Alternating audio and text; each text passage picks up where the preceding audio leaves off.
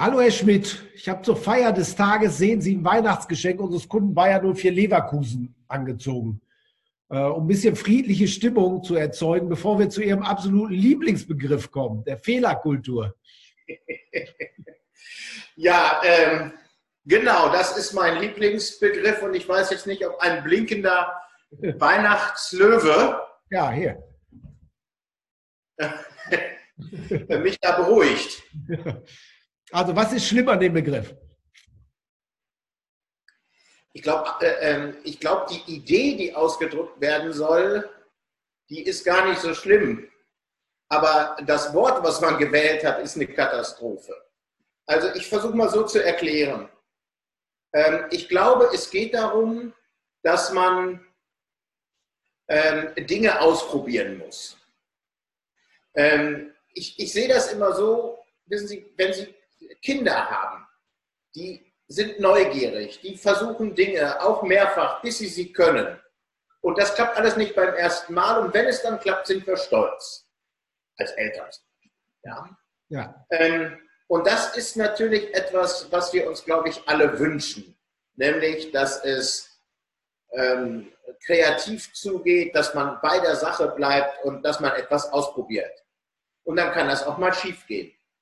Aber der Fehler ist ein Fehler und den kann ich jetzt sprachlich auch nicht umdeuten und ich verstehe auch gar nicht warum.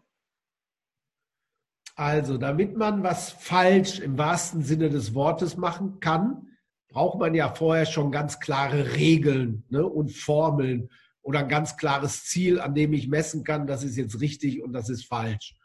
Äh, dann verstehen wir wahrscheinlich, dass sagen, im Kernkraftwerk und im Flugzeug äh, wollen wir das auf gar keinen Fall haben. Aber die meisten Themen, denen wir uns auch im Unternehmen nähern, die sind ja gar nicht so eindeutig, sondern dann sind wir auf dem Weg, entweder laufen zu lernen oder springen zu lernen oder ne, ein neues Produkt zu entwickeln. Und auf dem Weg dahin äh, funktionieren Dinge nicht beim ersten Mal, aber äh, man kommt trotzdem vorwärts. Es gibt ja Erkenntnisgewinn. Ist das der Gedanke dahinter? Genau, ich glaube, das ist das, was ausgedrückt werden soll. Aber wie man auf die Idee kommen kann, das Fehlerkultur zu nennen, also ich meine, man kann das ja mal wörtlich nehmen, wie der Herr Wittgenstein, der Philosoph, ja, dann, dann würden wir ja ähm, kultivieren, dass etwas in die Hose geht. Ähm, das ist mir nicht so ganz klar, wo der Sinn ist. Ja, ja das stimmt. Mhm. Also was man aber natürlich schon haben muss, glaube ich, ist, wenn wir uns die Unternehmen angucken, in ein paar war ich ja jetzt auch schon in meinem Leben, dann herrscht da eine große Ernsthaftigkeit und Geordnetheit und Regeltreue. Man braucht praktisch einen Raum, der einem Freiheit gibt und das Spielerische und das Leichte, um Dinge auszuprobieren. Absolut. Also das ist ja immer mein Reden von dem platonischen äh, Denken oder der platonischen Gesellschaft. Da ähm, wurde Chaos, die erste Göttin, durch Kosmos, die Ordnung, ersetzt. Ja, und die Platoniker sind ordnungsliebend. Die können, aber du kannst auch umdrehen, die können mit Freiheitsgraben nicht umgehen. ja, das wird gleich mit wegrationalisiert. Und äh, natürlich braucht man ein Umfeld, um Dinge ausprobieren zu können. Und man muss akzeptieren, dass Dinge nicht beim ersten Mal klappen. Ähm, ich bin mir nicht so ganz sicher, ob ähm, die Methode Lego-Spiel in ein Unternehmen gehört. Das ist ähm, mir, um ehrlich zu sein, ein bisschen zu kindlich. Ähm, ich bin auch nicht der Meinung, dass die Coaches, die zu 90 Prozent Psychologen sind, jetzt wirklich inhaltlich uns nach vorne bringen, weil die haben ja solche Begriffe wie Fehlerkultur geprägt und gehen mit Legosteinen ins Unternehmen. Aber, jetzt kommt das große Aber, ich brauche einen kreativen Freiraum. Und der wird in einer effizienzgetriebenen Gesellschaft, in Großorganisationen komplett wegrationalisiert. Und dann, was soll dann bleiben? Stillstand. Weil wenn wir uns die Kalender der Chefs angucken, dann wissen wir, die sind in 15 Minuten äh, Einheiten getaktet. Äh, die schaffen wirklich viel weg aus ihrer Wiedervorlagemappe und von ihrem Schreibtisch, aber da ist gar kein Raum, auch sich gedanklich frei zu machen. Äh, jetzt hacken Sie ja auf Lego rum. Ich zeige Ihnen mal gleich alles, was wir so hier im Büro haben. Haben Sie ja schon mal gesehen. Äh, das könnte natürlich doch ein Anker sein, um zu sagen, du musst das Rationale ein bisschen hinter dir lassen. Äh, du musst äh, bereit sein, dich vielleicht auch ein bisschen zum äh, Clown, zum Idioten zu machen, naiv an Dinge heranzugehen, damit du überhaupt auf neue Gedanken kommst. Ja, natürlich. Das ist ja das, um was es geht. Mhm. Ähm, ob dann die Mittel immer so richtig sind. Um ehrlich zu sein, ich glaube aber auch nicht, dass irgendein CEO jetzt anfängt, mit Legos zu spielen. Ähm, aber wir brauchen vielleicht ein anderes Bild. Ähm, ich will mal eins versuchen. Ich äh, war ja neulich wieder in den Bergen und äh, dann habe ich für mich ein Foto gemacht und habe gesagt, ich arbeite gerade. Sieht ein bisschen komisch aus, ne? Mit dem Rucksack ähm, im Regen. Aber ich habe ein Problem durchdacht äh, für mein neues Buch und das war harte Arbeit.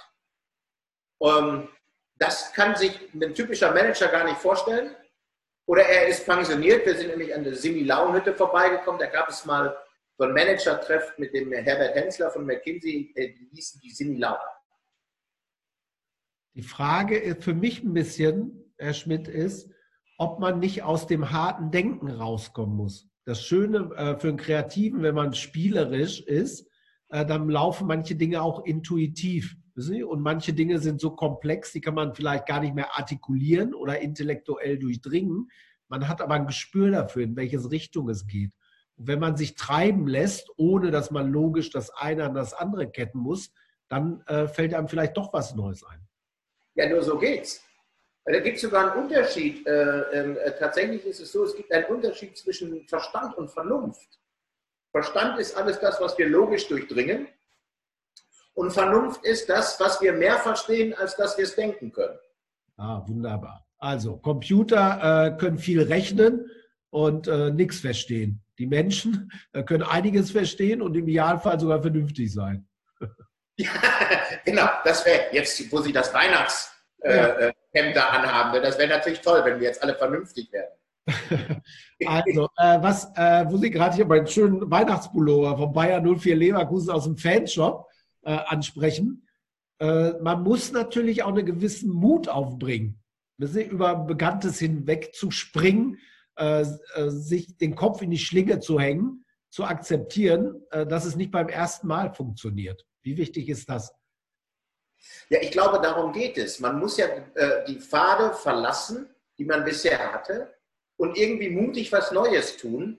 Aber ich will noch mal einmal so ein bisschen äh, äh, klugscheißen, ja.